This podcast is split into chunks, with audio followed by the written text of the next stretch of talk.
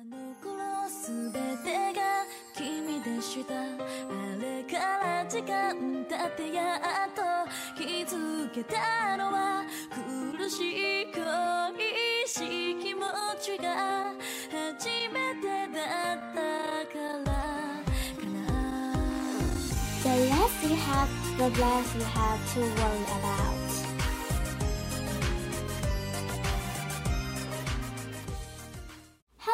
好，欢迎收听学霸 BC Go Go Go，我是 Bella。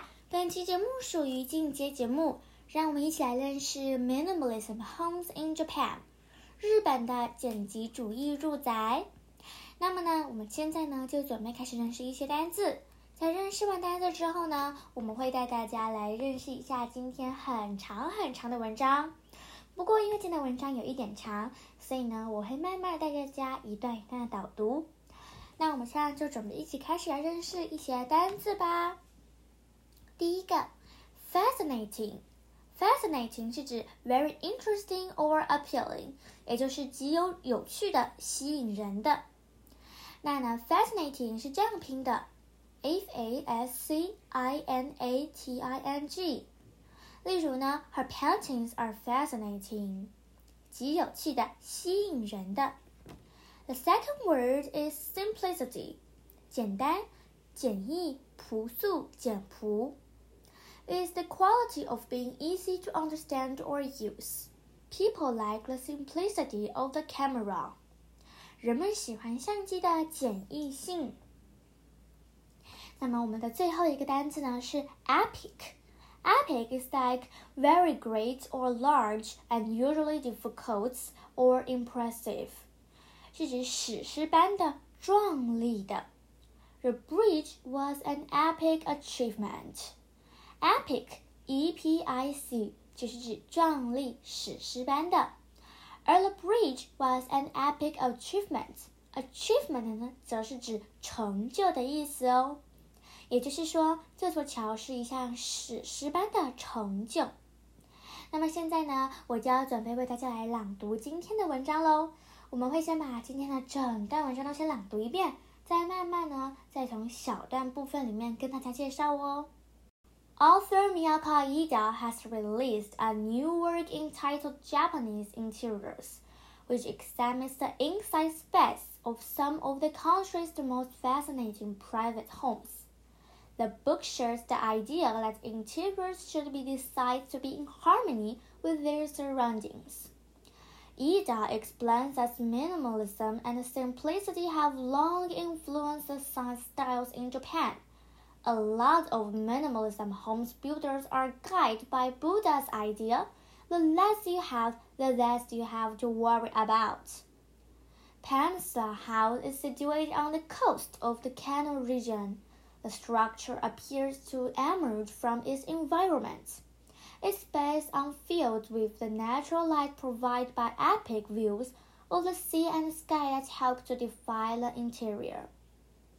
Polygon House has a futurist feel. It is located in the forest of Karuizawa. The views allow one to experience the color of the changing season from inside the house. 好了，这就是今天文章的内容哦。那么现在，让我们开始一起来慢慢认识一下文章的内容吧。Author Miyaka Ida has released a new work entitled Japanese Interiors, which examines the inside space of some of the country's most fascinating private homes. Released 是指发布的意思，而 a new work entitled 是指名为，也就是说呢，作者 Miyaka Ida 已经发布了一个新的工作，名为 Japanese Interiors。 which examines the inside space of some of the countries. 它是要来测试 the inside space of some of the countries most fascinating private homes，极有趣的、极吸引人的一些房屋哦。The book shares the idea that interiors should be designed to be in harmony with their surroundings. Harmony 是和谐 with their surrounding。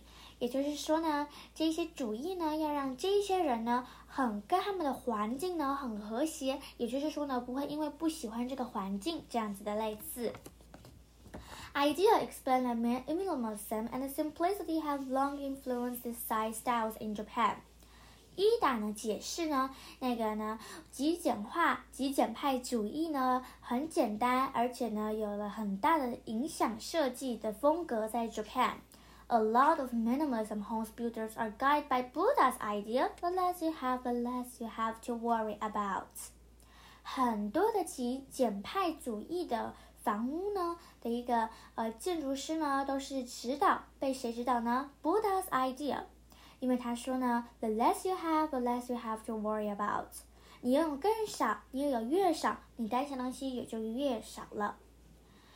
Pensong House is situated on the coast of the Kanto region. Pensong House 呢是位于这个海岸 of the Kanto region. The structure appears to emerge from its environment.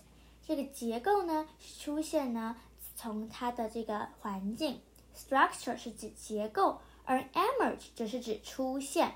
Its basis for fields are filled with the natural light provided by epic views of the sea and sky that help to define the interior. 那么第二，那么最后一代呢？Polygon House has futurist feel. Futurist 是指未来主义的意思。It is located on the forest of Kariwa. The views allow one to experience the color of changing season from inside the house. 也就是可以让人们从室内、屋内去体会到四季的变化。 那么这就是我们这个文章的一些解释喽。希望大家呢可以看完这个文章之后呢，也可以了解一下 minimalism homes in Japan，也就是日本的极简派主义房屋哦。那么这就是今天的 podcast 啦，学霸 ABC 哥哥哥，我们下次再见，拜拜。